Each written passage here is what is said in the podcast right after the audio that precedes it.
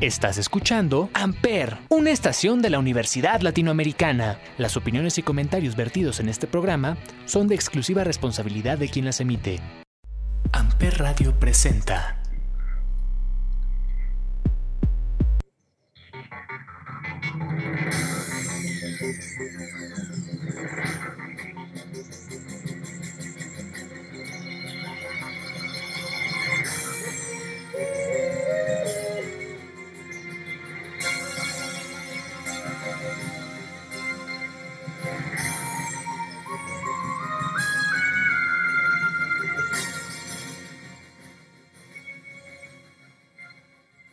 Hola a todos, bienvenidos a este podcast eh, llamado 35 milímetros, transmitido a través de Amper Radio de la Universidad Latinoamericana. Y como todos los jueves nos acompaña Olivier. Olivier, ¿cómo estás? Hola, ¿cómo están todos? Este, muchas gracias por escucharnos una, una vez más aquí en 35 milímetros. Así es, y bueno, en esta ocasión tenemos un episodio especial, uno de dos, que vamos a tener esta, eh, en esta semana. Eh, vamos a tener invitados de la misma escuela, vamos a tener a los chicos de animación, de licenciatura en animación, en diseño de animación, de diferentes cuatrimestres. Y pues bueno, en esta primera parte vamos a tener a los más jóvenes y vamos a hablar de un tema que ellos escogieron, que es la, las animaciones dedicadas al mundo adulto, ¿no? Sí, estamos aquí con los chicos de la materia de historia de la animación, y del cine, que son, la mayoría son de segundo cuatrimestre, hay algunos ya de cuatrimestres más avanzados.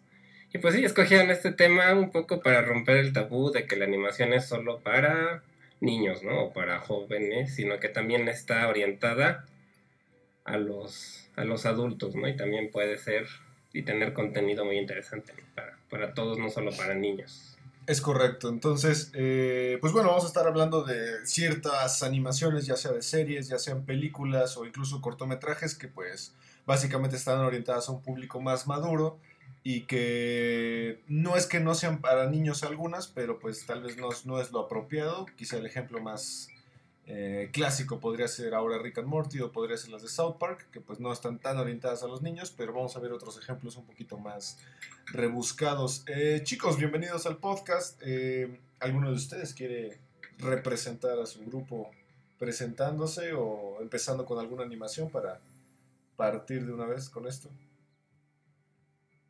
¿Quién se anima? Escaret, adelante. ¿Cómo estás? Hola, pues mi nombre es Ishkaret. Este, creo que una de las animaciones que a mí me gusta muchísimo es. Es de Netflix, de hecho, pero es la de Love, Dead and Robots. Ok. Que, aunque no es para. Ese sí, o sea, no es para niños, pero toca temas muy geniales, o sea, y la animación está, pues, más que para aplaudirse, está como para adularse de verdad, porque es muy, muy, muy buena y muy realista. Pero siento que sí es, o sea, sí es muy fuerte pero sí tiene temas súper serios, como súper imaginarios, como súper volados, pero sí está muy, muy, muy interesante y sí, o sea, siento que no es para niños. Y aunque también es para adultos, estoy siento que muchas personas dicen como, ay, no, sí está muy pesada o cosas así, aunque pues que siento que no la valoran tal como es por los temas que tocan. Sí, es una serie que son, bueno, son, son cortometrajes, ¿no? Son diferentes cortometrajes que se van desarrollando en diferentes técnicas, algunas que están como en rotoscopía, tenemos otras que son de animación 3D, eh, otras que son incluso como en cinemáticas de videojuegos, que están bastante interesantes. Eh, Olivier, no sé si tú las, las has visto todas. Pues justo estaba viendo que ya hay dos temporadas, yo, vi la primera.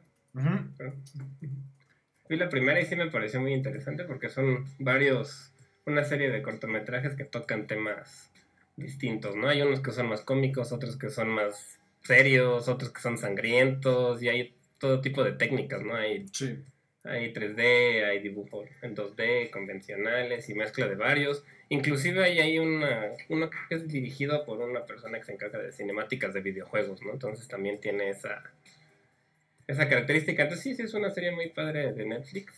Ahí, todavía está, los que no la hayan visto pueden irlo checando uno por uno porque sí son varios este, varios capítulos. Sí, hay uno muy interesante que no sé si alguno de ustedes ha visto, que es qué pasaría si Hitler hubiera eh, ganado, ¿no? está genial, está muy chido ese.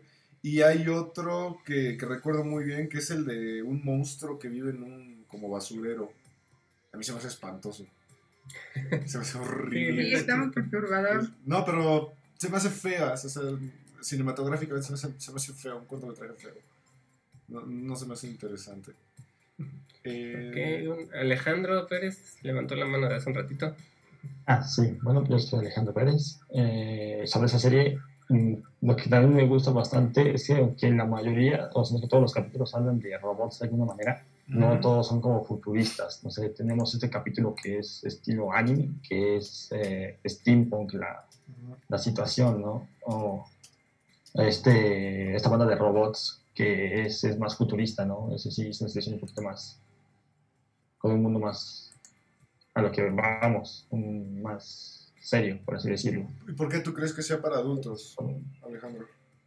Ah, yo creo que es más para adultos porque la forma en la que toca los temas es más, ah, más seca, no es como, lo es como si te presentarías a un niño con ciertos pasos, con delicadeza. Entonces, aunque no se vea tan... bueno, ese capítulo de los robots que tienen este robo no es tan... Aunque es graciosa, no lo tocan con cierta sensibilidad, lo que pasa en, en el capítulo. Entonces, por eso es más dirigido hacia adultos que para Claro, niños. claro, claro. Eh, bueno, en la animación para adultos, si lo queremos ver así, hay, un momen- hay dos momentos importantes, sumamente importantes que rompen como con toda esta estética de que la animación era dominada tanto por Disney como por Cartoon Network o por todas las casas importantes. Y el primer momento es en 1972 cuando sale una película que espero algún día vean, es importante para su carrera. Se llama Fritz the Cat. Es una película que habla sobre un gato pandillero que vive pues en el mundo bajo de la ciudad y que pues tiene relaciones con drogadictos, con gente maleante, con prostitutas, pero obviamente todos son animales. Eh, fue una animación bastante controvertida, mucha gente la censuró en los cines, eh, mucha gente no la fue a ver porque pues cómo íbamos a ver a un gato drogándose, ¿no? Porque es muy explícita, es sumamente explícita. Eh, y el segundo momento importante es en un año después, cuando sale una película bastante importante para la animación francesa, llamada El Planeta Salvaje. ¿ok? Es una película de ciencia ficción que justamente nos habla de un mundo en donde a los humanos nos tratan como mascotas, unos extraterrestres gigantes azules. Y es una película muy extraña porque es gráfica, bastante gráfica en algunas partes, y además de todo eh, es casi muda. ¿Ok? Entonces a los niños pues obviamente no les atrajo y pues futurísticamente es, es interesante su ciencia ficción. Olivier, no sé si tú las, las ubicas, estas dos. Pues conozco el Fantastic Planet, es es muy rara, ¿no? Es muy experimental hasta, inclusive, ¿no? El, el estilo de animación es muy Sí, peculiar, muy extraño. chicos, Pero sí. ¿lo ubican? ¿Quién más? Ah, ¿ya ¿Había unas manos levantadas? Yo, yo- yo vi con la segunda película. Nunca la he visto, pero siempre he visto, siempre está en la cineteca por alguna razón. Sí, sí, Pero es supongo que es porque es buena, ¿no? Pero siempre, siempre está. Me da mucha curiosidad verla, de hecho. Eh, la Cineteca no siempre pone cosas buenas, pero sí es típica película de la Cineteca. Muy típica. Sí, es una como muy artística, ¿no? Muy de cine de arte muy también, además de que es, eh, además de que es animación. Este, Rodrigo, eh, que levantaste la mano. Ah, sí, es que ahorita que estaban mencionando eso de que la animación para adultos es como un poquito más de los 70s, yo recuerdo, no sé si es de la época de los 40s o 50s, pero alguien de Warner había hecho una animación este que no es para niños, aunque parece para niños, no lo es por las reacciones del lobo, que es una animación creo que se llama Red Hood, Ah, que es de Caperucita Roja bailando de forma muy sensual en un cabaret.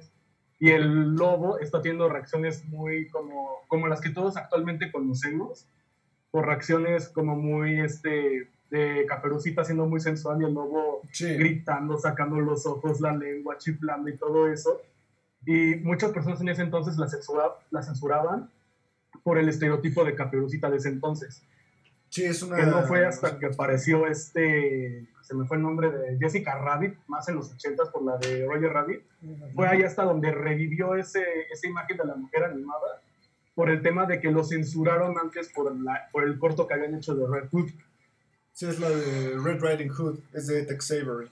Justamente esa animación, además de, como dices tú, de ser transgresora, su importancia recae en que es tan expresiva de- bueno, no sé si ya vieron a Tex Avery, pero Tex Avery es posiblemente el animador más importante de la historia, eh, junto con, con Chuck Jones.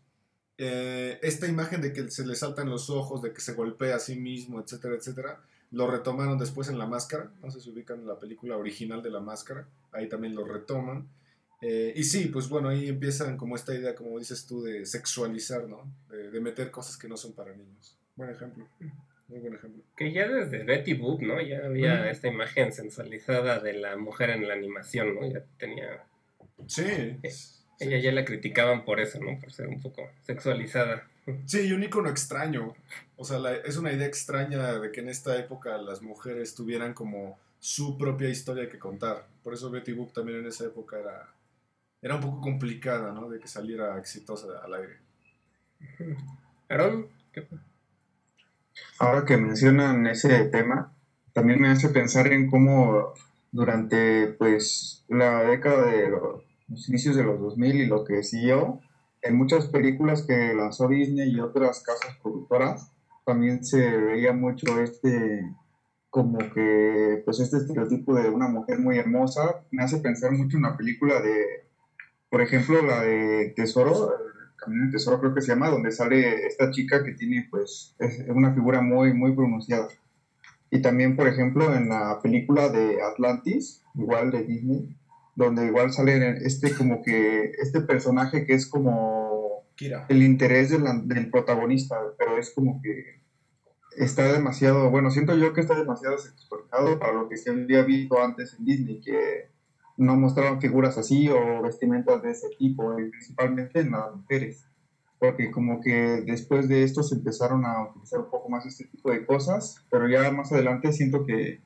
como que lo empezaron a descartar, o sea, ya no se veían más este tipo de figuras femeninas en las películas Claro. fue como que un poquito, un poquito más, yo digo que, yo pienso que este sí fue un poco más enfocado hacia los adultos, pensando en los adultos, no, no tanto en los niños. Sí, la película que mencionas, Atlantis, el personaje es Kira Garash, ¿no? Esta, esta chica. Eh, esta animación, bueno, dato curioso, fue, fue diseñada por Mike Mignola, el que hizo Hellboy. Entonces por eso tiene esta estética como muy steampunk, muy este, como extraña. Entonces sí, de hecho el personaje está... Y es, un y es extraño porque es un personaje muy olvidado. Es una película sumamente infravalorada. Esa y El Planeta del Tesoro. Sí, justo lo que hablaban de eso de la sexualización en las en la animación, pues ahora está muy en criticable, criticado todo eso, ¿no? En videojuegos sobre todo, últimamente han criticado a muchos videojuegos por sexualizar mucho a los personajes femeninos, ¿no? Sí. Sobre todo. Sí, sí, sí. A ver, ahí hay una pregunta extraña que mucha gente tal vez la, la intenta descifrar. ¿Los Simpsons será una animación para adultos? Porque muchos niños obviamente lo ubican y la ven. Pero los Simpsons, así si lo vemos desde una manera fría, ¿los Simpsons qué tipo serían para ustedes? Ah, precisamente estábamos hablando de eso hace un momento, antes de empezar el podcast. Eh, eh, lo que llegamos a concluir es que es más familiar, por así decirlo, ya que no llega a extremos tan grotescos que pueden llegar a tocar ciertas caricaturas para adultos. Y también hay ciertas situaciones con las que te puedes familiarizar siendo un niño, no sé, una situación que pasó Bart o Lisa con algún amigo. O sea, no son cosas descabelladas que no nos pasan en la vida día a día. Pues este, yo creo que, pues sí, Los Simpsons pues no es tanto como para adultos, no es como estas series de Family Guy American Dad, que son como, sí, ya para un público más adulto, que ya tiene escenas más, pues más fuertes, que los niños, pues no está padre que las vean. Pero en sí, yo, sí, igual que mis compañeros, opino lo mismo de que pues, Los Simpsons no es tanto adulto, sino más, más familiar, ya que, pues sí, toca temas como de que si Bart es travieso o lo que sea, y Homer es un adulto que no le importan tanto las cosas, pero no lo tocan como algo más fuerte, por así decirlo. Mm, Escaret decía, ¿no? Que, que los Simpsons tienen cosas que a lo mejor los adultos los interpretan de una manera y los niños de otra, ¿no? Que depende de, de con qué perspectiva la veas, pues puedes interpretar distintos chistes de distintas maneras, ¿no? También tiene esa, Claro. esa característica. Sí, ¿Sí, Sergio? Sí. Eh, Que yo también creo que va, va más por ahí. O sea, yo creo que el target sí es que sea para adultos, pero está hecho de una manera en que, o sea, en que un niño curioso podría verlo. Yo no creo que un niño lo entienda a la perfección, pero por otro lado no hay nada que, que vaya a perjudicar su crecimiento. O sea, no creo que sea familiar, sinceramente. O sea, tal vez es como para adolescentes para arriba, ¿no? Como cuando estás viendo la tele y te aparece el colorcito amarillo que dice, este programa es recomendado para mayores de 13, ¿no? Yo, yo sí creo que el target es adultos, pero que está hecha con conciencia de que esto puede ser llamativo para niños, entonces está, está haciendo mucho uso del doble sentido para poder hacerlo. Claro, pero, pero es algo que viene arrastrando mucho desde hace tiempo, porque también Shrek, Shrek tiene cosas, chistes para adultos. Hay una escena que no sé si alguien la, ya la ubica, donde Lord Farquaad está viendo en el espejo a Fiona en su cama. sí. No quisiera decir más. hasta ahorita. Sí, de hecho, por eso se tapa. También hay, un- también hay un chiste de doble sentido en la, cuando está viajando con Fiona con Shrek. Sí. Está, mu- está muy lépero, pero es el de cuando Shrek le infla el sapo a Fiona y Fiona le infla una serpiente a Shrek. Ah, ok, ok. Sí, El chiste de doble sentido ahí está, Pero- pero, pues... pero te das cuenta no te cómo das de cuenta la adulto. primera. Pero te das cuenta cómo de adulto lo empiezas a, a entender, Ajá, ¿no? checar. Cosa Ajá, que a lo también mejor eso pasa pues, mucho con las series infantiles. Si tú ves ahorita una un episodio de, de Coraje, de Eddie Eddie, de Gumball o de cualquier serie, para un niño es entretenido porque es un público infantil, pero el animador, director y productor saben de que lo va a ver con un papá y ponen ahí un chiste de doble sentido porque el papá diga, ah, no manches, hicieron ese chiste para que tú te des cuenta. Tú de niño no te das cuenta porque eres inocente y te estás enfocando más en la animación y en la trama que en los propios chistes, pero ya cuando eres mayor y los vuelves a ver, te, te mueres de la risa por los chistes que ponen doble sentido ahí escondidos. Sí, es de las virtudes, es ¿no? De las virtudes de Shrek fue esa. Yo creo que por eso tuvo tanto éxito. Sí, Porque los papás que iban con sus hijos también se divertían. ¿no? sí. Eh, co- cosa que tal vez la que ustedes mencionaron hace rato erra un poco, que es eh, Rick and Morty. Porque Rick and Morty, por más inocente que a veces pueda ser, un niño no creo que le entienda. Es demasiado No. rebuscada, es muy rebuscada y muy tra- tra- trata mucho sobre la filosofía, la metafísica, la ciencia, es, es muy rebuscada, ¿no? Tal vez es así, un niño, aunque la vea visualmente bonita, no le va a entender. O no sé si ubican una que se llama Invasor Sim, que es de los 90. sí, Ese es diferente. bueno es diferente, es de, es de Johnny Vázquez, esa, esa animación. Y de igual manera, tiene chistes demasiado negros. O sea, son- es muy oscura la animación. O sea, incluso visualmente es un poco grotesca, pero la trama es, es muy, muy oscura. Digo, no Ajá, sé- pero yo creo, yo recuerdo que hubo un episodio que Nickelodeon intentó censurar muy cañón de la serie, que era donde Sim, para aparentar ser más humano, le robaba los órganos a Ah, cierto. los ponía a sí mismo. Cierto, sí. Al final el chavo, al final Sim se volvió una cosa amorfa horrible y Nick dijo, no, tenemos que quitarlo porque va a traumar a los niños. Y John dijo, "Meh, déjalo así. Es que al final de cuentas siempre es eso. Los Simpson tienen episodios censurados. El de Sí. Michael Jackson está censurado. Pues Apu lo censuraron al personaje. Apu, Apu lo querían cancelar porque era un estereotipo racista. Sí. Y ya que están hablando de este tipo de series, ¿qué opinan del papel del streaming en levantar un poco la animación y en generar proyectos ya más adultos? ¿Qué, qué opinan ustedes de, de Netflix, este, Amazon Prime, todas estas plataformas? Yo creo que está bien, porque muchas veces cuando dicen animación o caricaturas, lo único que se les viene a la cabeza son como cosas, o sea, niños, ¿no? Que son como cosas súper sencillas. Siento que no le dan como el poder que tiene y la arte que es la animación y el poder transmitir ideas súper geniales por medio de esa técnica. Y o sea, está bien, porque realmente muchos dicen, ay, animaciones, como dicen, ¿no? O sea, Simpson y solamente como, ay, dibujitos y todo eso.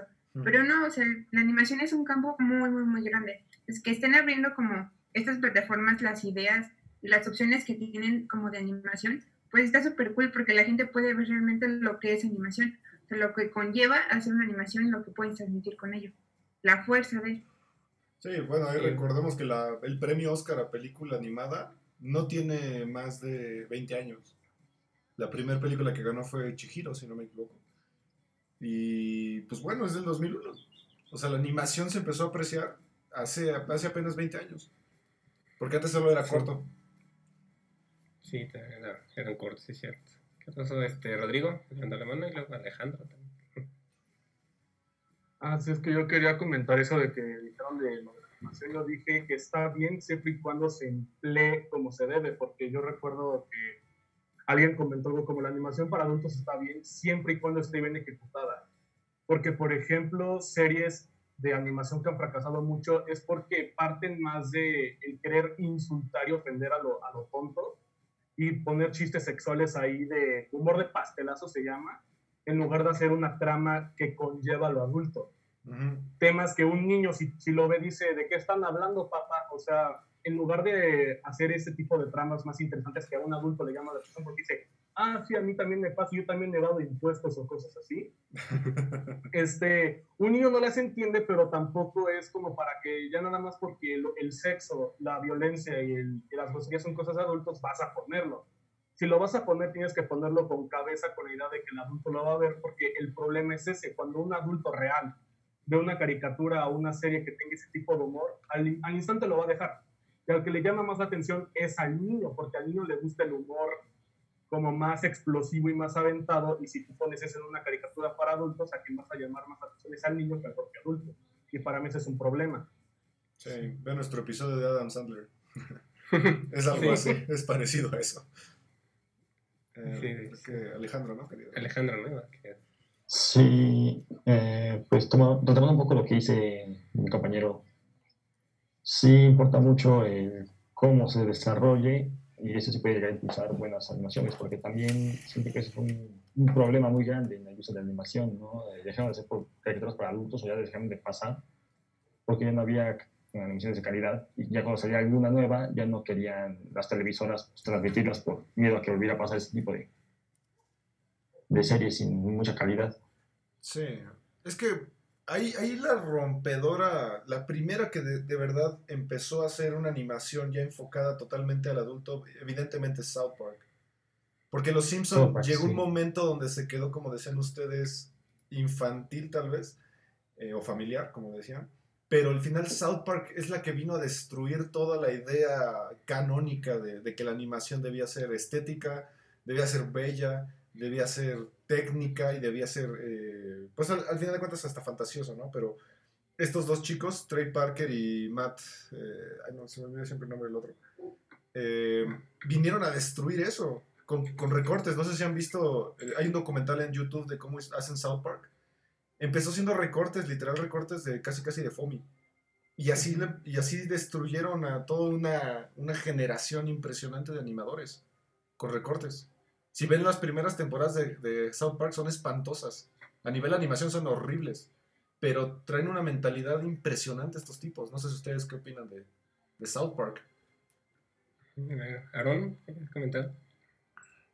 Sí, precisamente ahora que menciona esto de South Park, también me hace recordar que especialmente la serie de Rick and Morty igual inició siendo un, un cortometraje, pero realmente muy vulgar, Sí. que era una parodia de era una parodia sobre volver, este, volver al futuro, donde el abuelo pues eh, pues hacía un acto muy grotesco con su, con su nieto. Entonces, este, por alguna razón, el creador logró convencer a, a- Adult Swim de, de producir una serie tomando esta idea, retomando esa idea de la parodia de Volver al Futuro. Sí, Rick, Así que pues, me hace pensar que sí, mucha, o sea, esa, esa serie obviamente sí tuvo que quitar eso, pero en South Park, pues esto no pasó. O sea, sí se pudo mantener la esencia inicial que tenían los creadores, pero en Rick y Morty sí, sí se quitó todo, todo ese tipo de vulgaridades que usaron al inicio para, para el primer cortometraje que hicieron, solamente como por diversión. Sí, Sí. sí, es que a mí son- se me hace un milagro que no hayan censurado South Park ya. O Es sea, que- Lo han intentado muchísimas veces. es que no la compró. Comedy Central. Ujú. Y Comedy Central se dedica básicamente a todo esto. Así es que, y como es independiente, de alguna manera, pues les, les fue bien. Les fue bastante bien. De hecho, su película hasta ganó un Oscar. No, fue nominada a un Oscar. Fue nominada, Nominada a música. En música, sí. Y es una canción que habla de flatulencias. Y estaba en los Oscars. Una canción que habla de puras flatulencias. O sea, ha cambiado, ha cambiado la forma de pensar, porque evidentemente vivimos ya en una sociedad que censura todo. No sé si se enteraron que y van a censurar a Pepe Le Pew. Ah, sí. Al Space Jam, ¿no? Lo quitaron. Lo, ya lo quitaron. Ujú, Eh, quieren censurar. Ahora, no sé si vieron el nuevo tráiler de Space Jam. Lola Bonnie no tiene pechos. Sí. Y le, y le pusieron la ropa más holgada también. Sí. eh, No sé, ¿qué opinan ustedes de ustedes que son jóvenes de esta parte que ustedes ya no van a ver como la animación como a lo mejor Olivier y yo la tuvimos que ver? Pues eso de Pepe Le Pew fue en realidad este, una fake news. una fake news, eso, todo eso de Pepe Le Pew. La realidad es que un hombre de 60 años del New York Times había hecho un, un artículo hablando del personaje diciendo de que como Pepe Le Pew de los 40 actualmente no encajaría por los problemas que hay en el mundo donde hay mucho feminicidio, mucho acoso a la mujer, como la imagen de Pepe Le Pew es grotesca para lo que se está viviendo actualmente.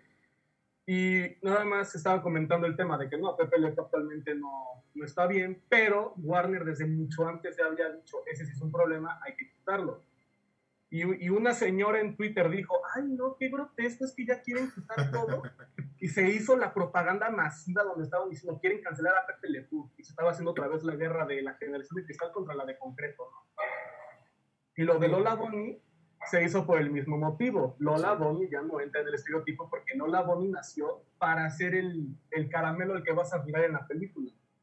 Y Warner dijo, no, hay que hacerle un personaje. Y en lugar de hacerla como ese atributo que todos se quieren tirar, pese a que es un conde, así, pues este, dijeron, no, pues hay que hacerla más, hay que hacerla un personaje y no el, el bomboncito de la película.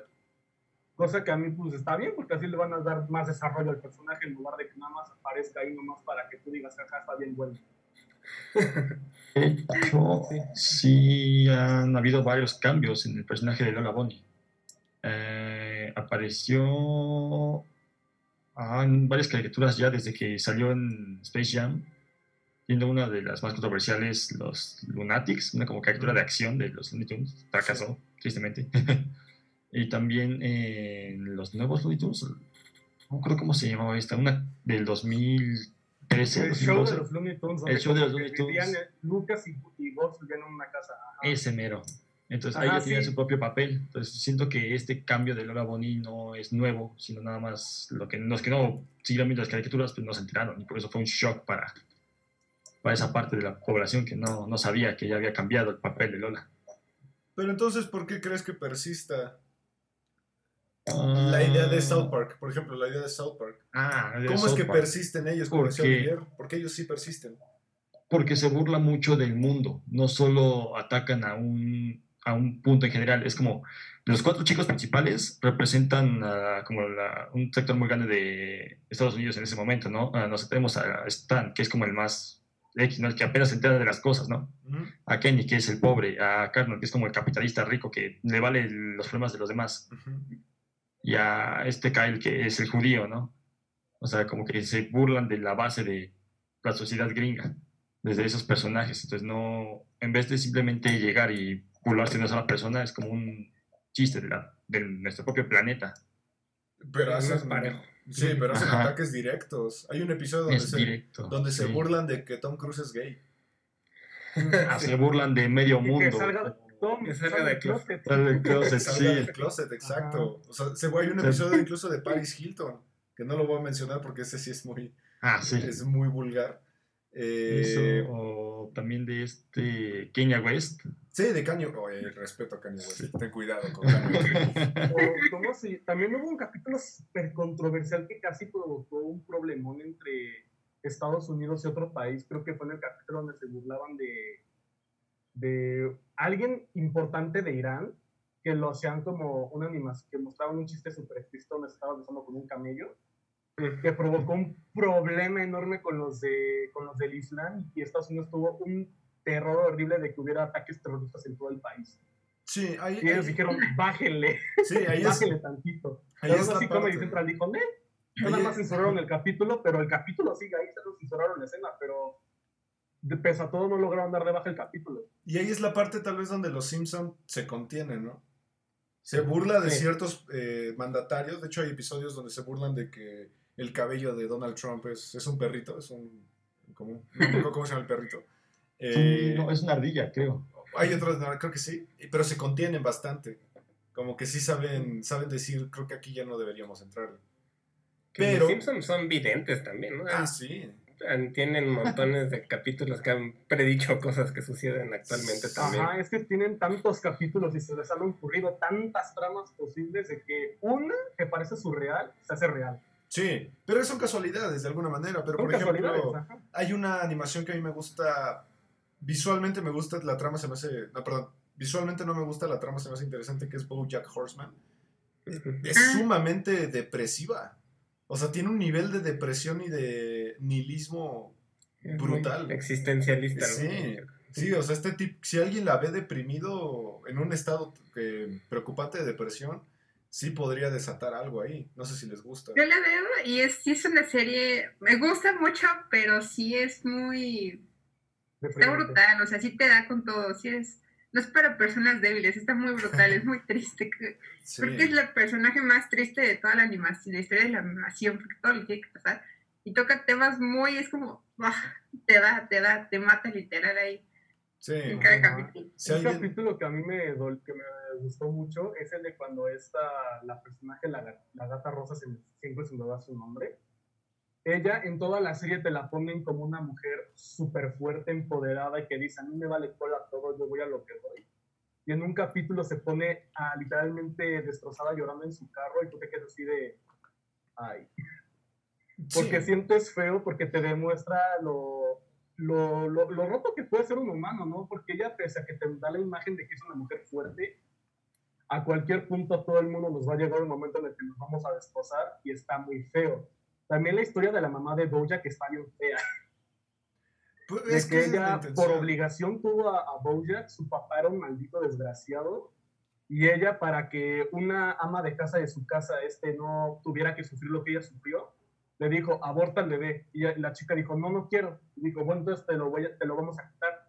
Y ella dijo, ok. Y cuando lo tuvo, la mamá de Bojack agarró al niño y la chica le dijo, no, déjame mínimo abrazar. Le dijo, no, porque cuando lo agarres te vas a encariñar de él y no lo vas a querer soltar. Lo hago por tu bien un capítulo súper súper fuerte y triste porque tú dices, ay, chale, mugre mamá de Boya que es una desgraciada, pero si lo ves desde un punto de vista de la, de la chica, lo hizo por un bien mayor, porque al final la chica tuvo un futuro más, más estable a comparación de si hubiera tenido el niño. Pero esa es la idea. Al final la idea es que este tipo de animaciones te generen a ti ese, ese desapego, ¿no? Con, con la imaginería de, de la, de lo infantil. Igual Rick and Morty. Al final de cuentas, Rick and Morty tiene tramas muy crudas.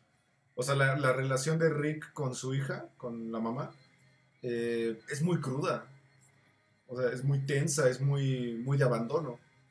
Lo disfrazan más de humor, pero es muy, muy cruda. O sea, la idea de que Rick al final de cuentas es un borracho, solitario, nihilista, eh, es muy crudo cómo lo presentan, porque al final de cuentas siempre termina siendo chistoso. Ay, el viejito borracho, ¿no? Pero, pero si lo analizas de una manera más consciente, sí te puede llegar a deprimir algunos episodios. Sobre todo los finales de temporada de Rick and Morty. Sí, yo creo que esa es una de las virtudes de la animación, ¿no? que puedes, tom- puedes tocar temas más serios porque el hecho de que sean dibujos animados a veces logra una separación que, que si ves en animas, digo en cine convencional, Sí, es más difícil tocar temas más tan crudos sí, porque sí, tienes un apego más grande. Y cuando te lo ponen en una animación, por ejemplo, en un caballo, pues te separas tantito y puedes tocar temas más duros. Yo siento que eso es una Sí. virtud que tiene la animación pues, para adultos. Porque humanizas Sí. problemas eh, a través de antropomorfizar algún animal o algo. Y creo que el mejor ejemplo de este estilo sería el anime. Y hay dos ejemplos impresionantes, que es Akira. No sé si han visto la película de Akira, que es visualmente es una destrucción del cerebro. Y Evangelion. Que Evangelion, si te pones a analizar la filosofía de Evangelion, hay que Sí, verla sí. varias veces para decir, creo que ya la entendí. Sí, es una crítica a la religión, ¿no? Bueno, A por la religión, entendí yo, al Evangelion. gobierno, la porque filosofía. por lo que yo sé, el creador del manga de Evangelion lo escribió, lo dibujó en un periodo de depresión súper feo. Ok. Se nota, y se desquitó Se haciendo la historia del manga. Y todo lo que tú ves es literalmente una carta de, de ando deprimido, ayúdenme por favor, con temas súper filosóficos, religiosos, con temas de este, la escena de, de que, su mam- de que la mamá de Shinji se eleva, Ujú. es como de, ay, Sí, ¿qué sí. está y es como de, ¿qué está pasando? Lo que más toca esta serie es como el humano contra sí mismo. El Shinji siempre se está pues desmoralizando el mismo, ¿no? O sea, tenemos este personaje que podría tener una buena vida, pero por tanto que vivió no se lo permite a sí mismo. Ujú. Eh, Por eso al final, cuando se dice a sí mismo, oye, ¿por qué? O sea, yo merezco ser feliz. Todos le aplauden en este momento. O sea, es como, de eso va la serie, de como aprender a que no tienes que golpearte a ti mismo. O sea, no tienes por qué vivir todo eso si no lo Sí, permites. es que, es que el anime, el anime te permite muchas cosas. O sea, si, si vemos una cruda, una cruda realidad de muchas de estas series, Dragon Ball Z tiene sus cosas crudas. O sea, Vegeta es un ser bien crudo, bien este existencial. Al final de cuentas, él quiere ser, vivir eternamente, que es el sueño que siempre le quiere pedir a ser, ser inmortal, porque al final de cuentas, su, toda su raza está muerta. Su padre está muerto, su planeta está destruido. planeta está destruido, sí. ¿Para qué quiere ser inmortal? Porque, pues, ¿para qué? ¿Qué más tiene que hacer en la vida? Sí. Picoro es un personaje sumamente, eh, bueno, las primeras, es un personaje sumamente existencial. Y, y hay Sí. una serie, perdón, perdón, Elvir, adelante. No, no, que sí tienes razón. de hecho, por lo que yo sé, el, el arte japonés es así porque como ellos como sociedad son demasiado reprimidos, sacan los temas fuertes a través del anime y de eh, la música del cine. Entonces por eso es que son temas a veces tan raros o tan fuertes, porque así sacan esa represión que tienen ellos en su sociedad. Sí, sí, claro. Hay una película que es de Estudios Gimli que se llama La tumba de las luciérnagas. Véanla. Véanla y los reto que no lloren. O que por lo menos no sientan esa crudeza de, de la guerra. Es totalmente eso. O sea, imagínense ustedes vivir la guerra siendo niños. Y volverse a hombres. un podcast, no deprimirme, por favor, padre. Ahora que, ahora que mencionan todo, todo este tema de que las animaciones este, sirven también para como que expresar también todos estos temas que son fuertes o delicados, me hace pensar en una serie que vi hace poco, de hecho me recomendaron una serie que está en Netflix que se llama The Midnight Hotel, Uf, que la verdad este, me, sí. un conflicto muy grande porque al, al inicio de la serie la ves y piensas, ah, pues es, un, una- es hora de aventura, pero de otro, con otra historia, pero ya, ya que inician a hablar los personajes, pues me doy cuenta de que estoy viendo algo completamente diferente a lo que había visto antes.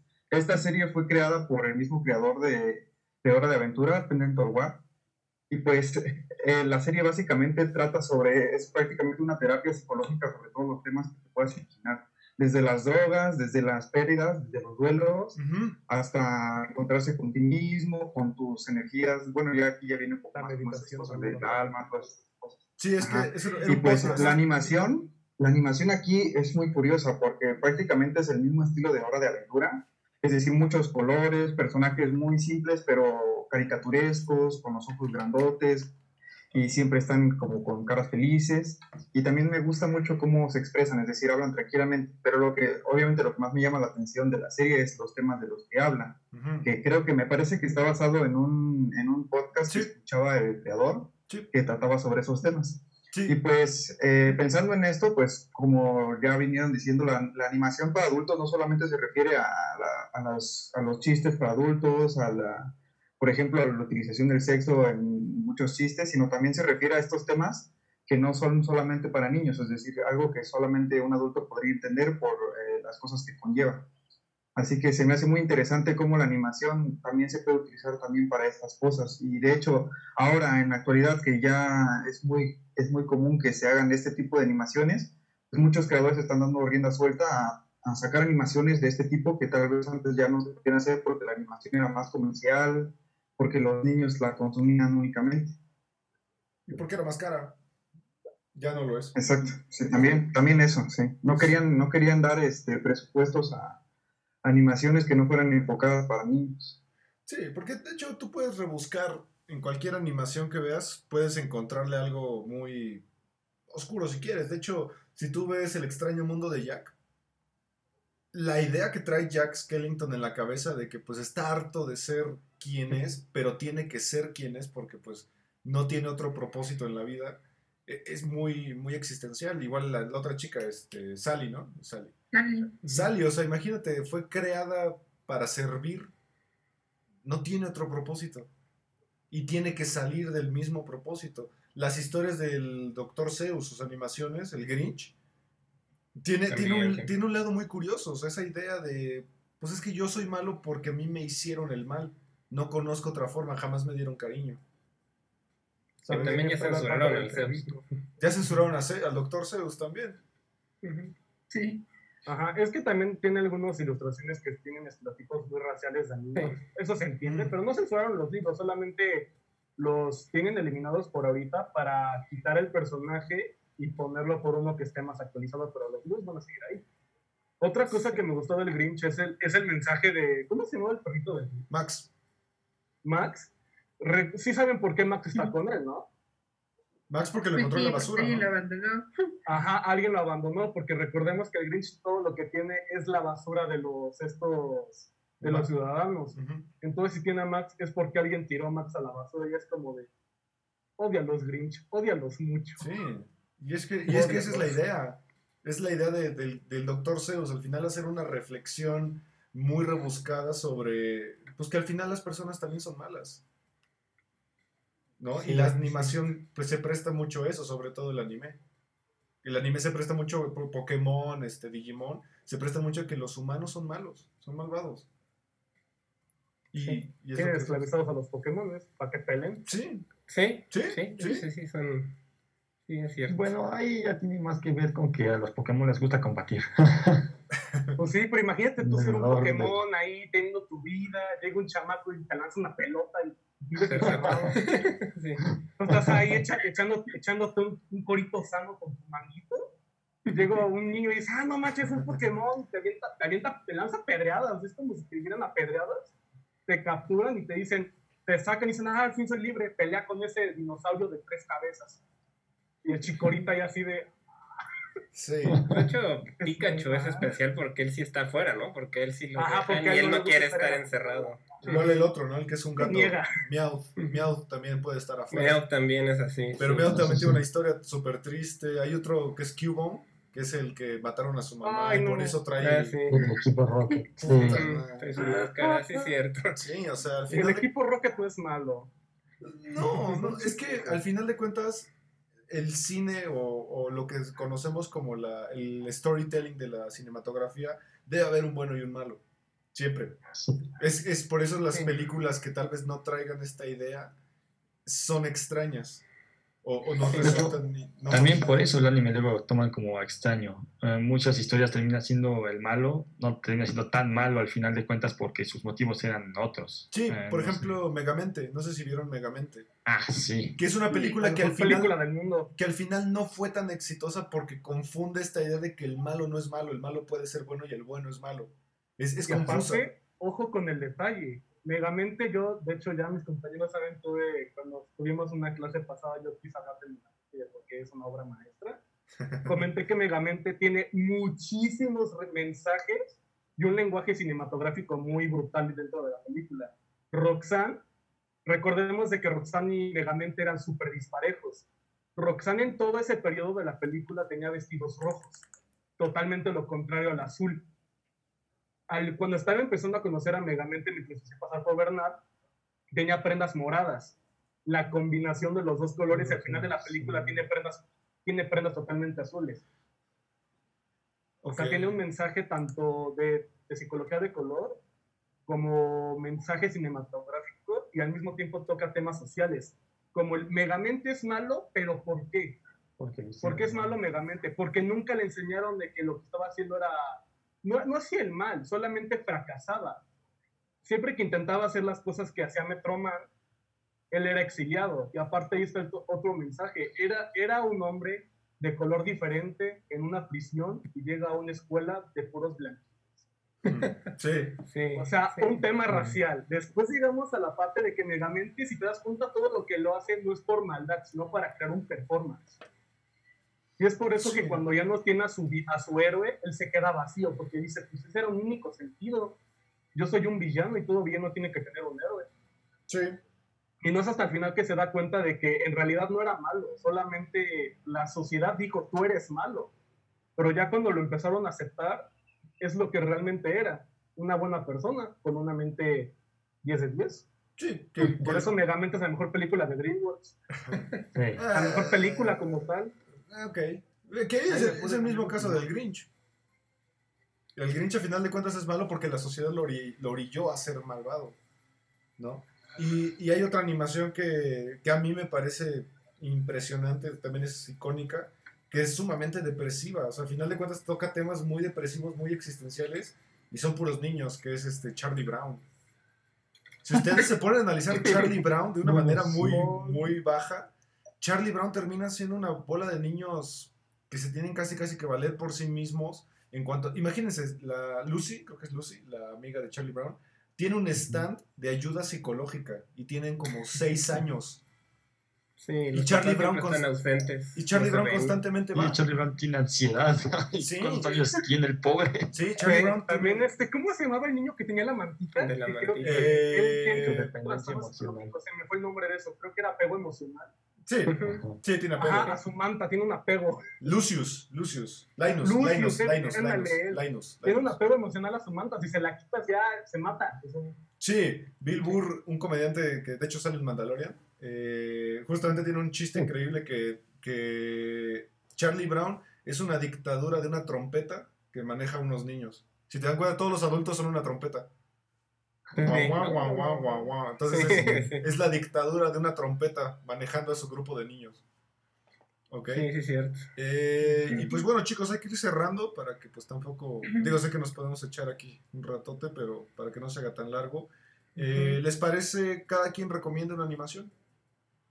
Que sea para Sí. adultos o que no sea tan infantil, tal vez. Sí. Y también me gustaría escuchar a los que no han participado. Por ejemplo, Azul, no has comentado nada. Alejandro también ha estado calladito.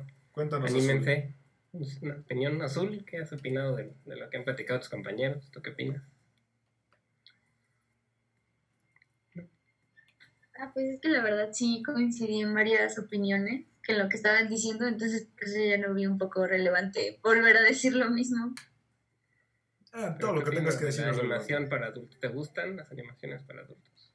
Sí, la verdad es que sí, me llama mucho la atención porque también, bueno, con lo que hablaban de las cosas en doble sentido, pues realmente están en todos lados sin importar si es una animación para niños o para adultos. Sí. Y no sé, me llama mucho la atención que, por ejemplo, en Bojack, a mí me gusta mucho esa serie, porque, pues te muestra que realmente no, las cosas no pueden ser como de color de rosa y como que te muestran ese otro lado de la vida, podríamos decirlo. Sí. Entonces, pues sí. El lado real. ¿Y algo ¿no? que recomiendes? No sé. Piensa si quieres. Piénsale y a ver qué pasa alguien más en lo que. También Alejandro, una vez comentado mucho. ¿Qué qué has opinado? Pues igual estuve como muy de acuerdo en lo que dijeron y no quería ser tan redundante el decir como sí, sí, está bien. Pero pues creo que también el ejemplo perfecto de animación para adultos es el anime. Y es, yo creo que una gran recomendación que vean el anime y no se queden con la idea de que es para otakus o que el- solo la gente que no tiene amigos lo ve porque tiene temas muy, muy interesantes que no se tocan como tan, como, Frecuente. Sí, tan frecuentemente y lo hacen de una forma, digamos, a cierto punto orgánica, entonces, Ujú. pues esa sería como mi recomendación.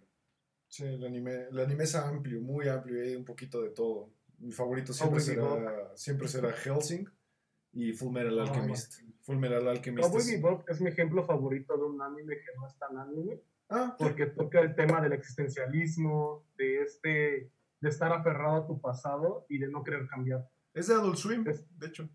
Sí. Ujú. Es- Sí, justo platicábamos antes de empezar de Adult Swim, ¿no? Que yo fue lo, la primer como proyecto de pura animación para adultos que yo recuerdo cuando era Sí, adolescente, chavo. El Y fan. También ese es, un, ese es un tema que me gusta mucho de las empresas.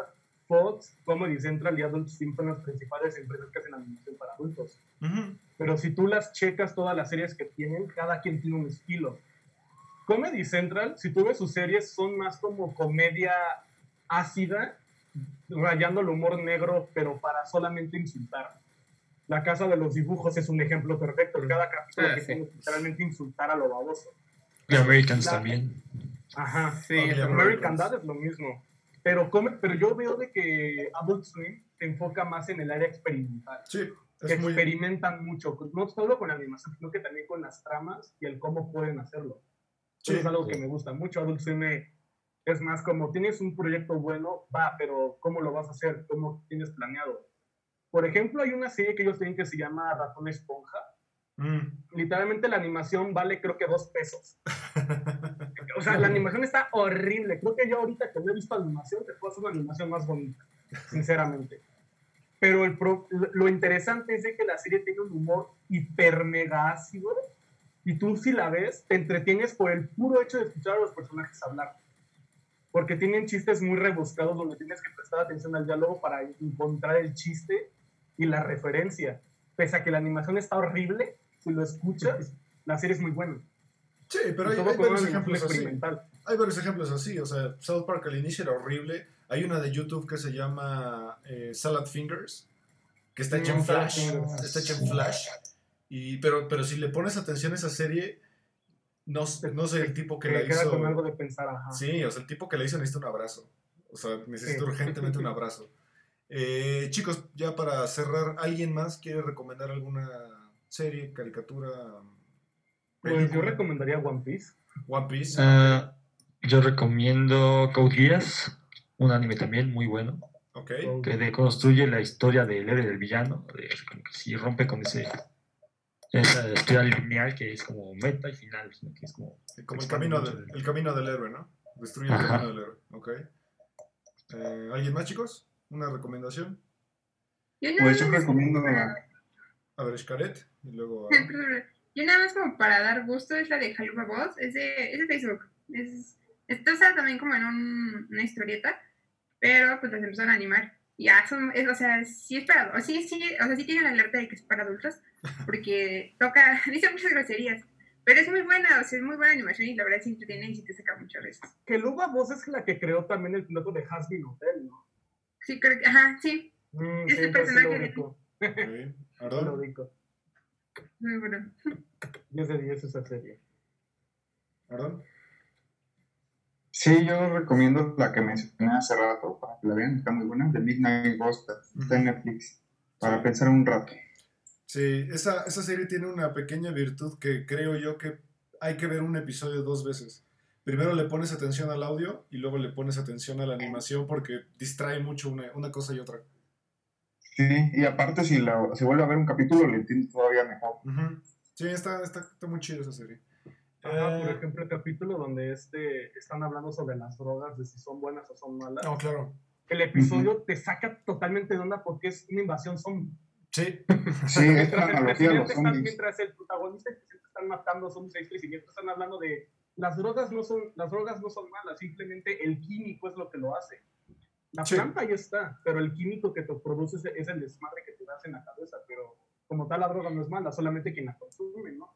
Claro. Y en ese pero capítulo que- hacen una, hacen una analogía de, por ejemplo, de cuando les muerde un zombie, muchos piensan que, que seas morido por un zombie significa morir, pero al final del capítulo el zombie los muerde y resulta que, Ajá. ajá, resulta que ser zombie es bueno porque se siente bien, Ajá, así que está muy raro. No, Sí, ah, vean. no, no te esperas el doble sentido de lo que están hablando junto con Sí. está perfecto. Sí, vean Midnight Gospel, es, es muy interesante.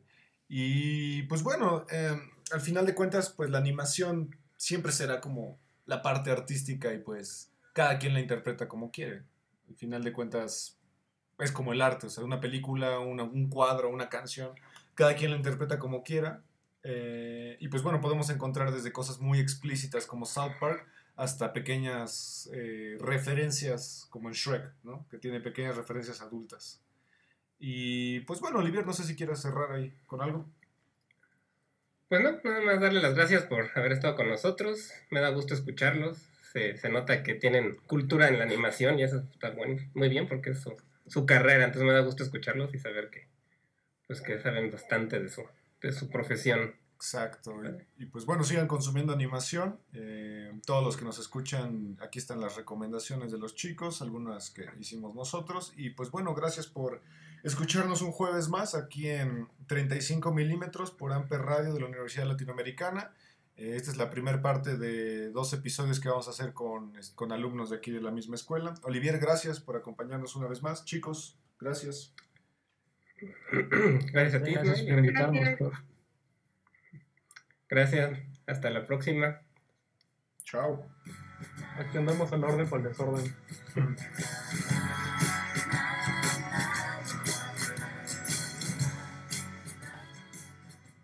Amper Radio presentó Amper, donde tú haces la radio.